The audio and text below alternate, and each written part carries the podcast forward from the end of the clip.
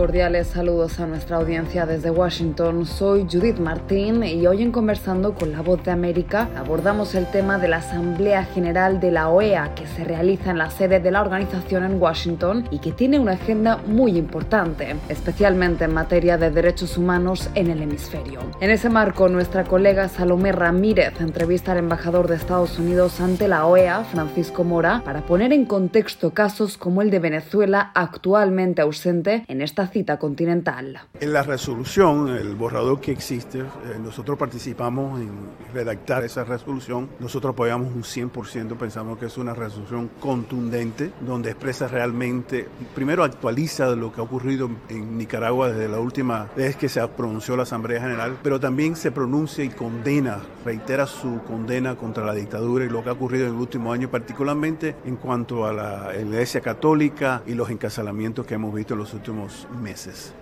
Eh, yo estoy confiado de que esa resolución va a ser aprobada por la Asamblea General y va a demostrar y enviar un mensaje claramente a la comunidad internacional y al pueblo nicaragüense que no están solos y que esta organización y los, todos los miembros de la organización están apoyando a ellos en su enfrentamiento contra una dictadura. Sin embargo, embajador, hay oposiciones, por ejemplo, de, personas que son opositoras, por supuesto también a Daniel Ortega, que dicen que posiciones como la de Brasil están tratando de suavizar una resolución final. ¿Qué piensa Estados Unidos de esa posición de que se pudiera estar queriendo suavizar esa resolución? No se va a suavizar. Yo creo que al final del día todos vamos a aceptar la resolución como fue redactada. Puede que haya unos cambios pero estructurales, pero nada del mensaje. Yo creo que el mensaje, el mensaje contundente, eso no va a cambiar y estoy confiado de que se va a aprobar. Sobre Venezuela, se ha reportado que un avión de la CIA habría estado en Marquetilla durante unas horas con un funcionario experto en asuntos de intercambio de prisioneros. ¿Estados Unidos anticipa un posible intercambio de prisioneros que incluyen tal vez a Alex Saab? Mira, no sé, y no me corresponde y no sé de la noticia tampoco. ¿Existen negociaciones formales entre Venezuela y Estados Unidos para restablecer relaciones democráticas? Que yo sepa, no. ¿Cuál es la posición de Estados Unidos sobre el posible regreso de Venezuela al sistema interamericano?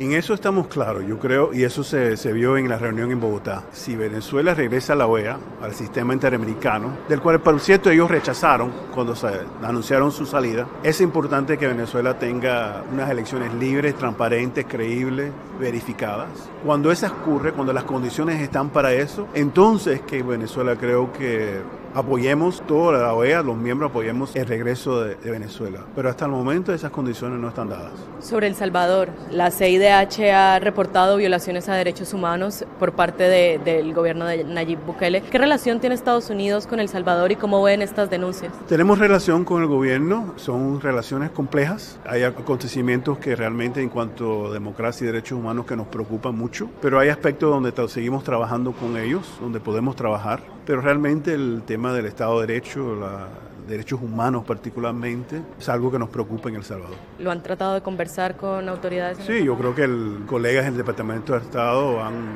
han compartido ese mensaje con ellos.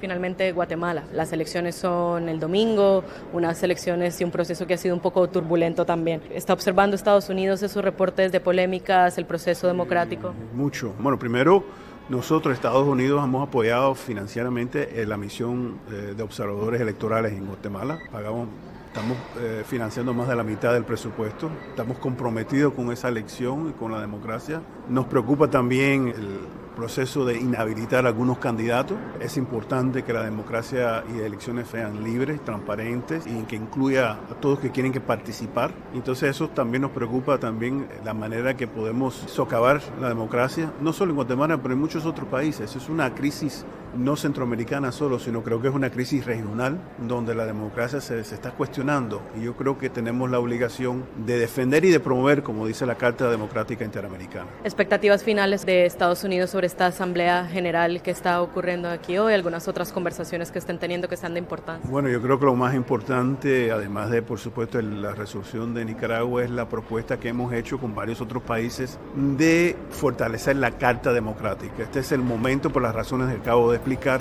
donde lo voy a poder y debe de jugar un papel importante. Era el embajador Francisco Mora, representante de Estados Unidos ante la OEA, comentando detalles sobre las prioridades del país a nivel hemisférico que son amplificadas en la Asamblea General y que se realiza ahora en Washington. Esto fue conversando con la voz de América.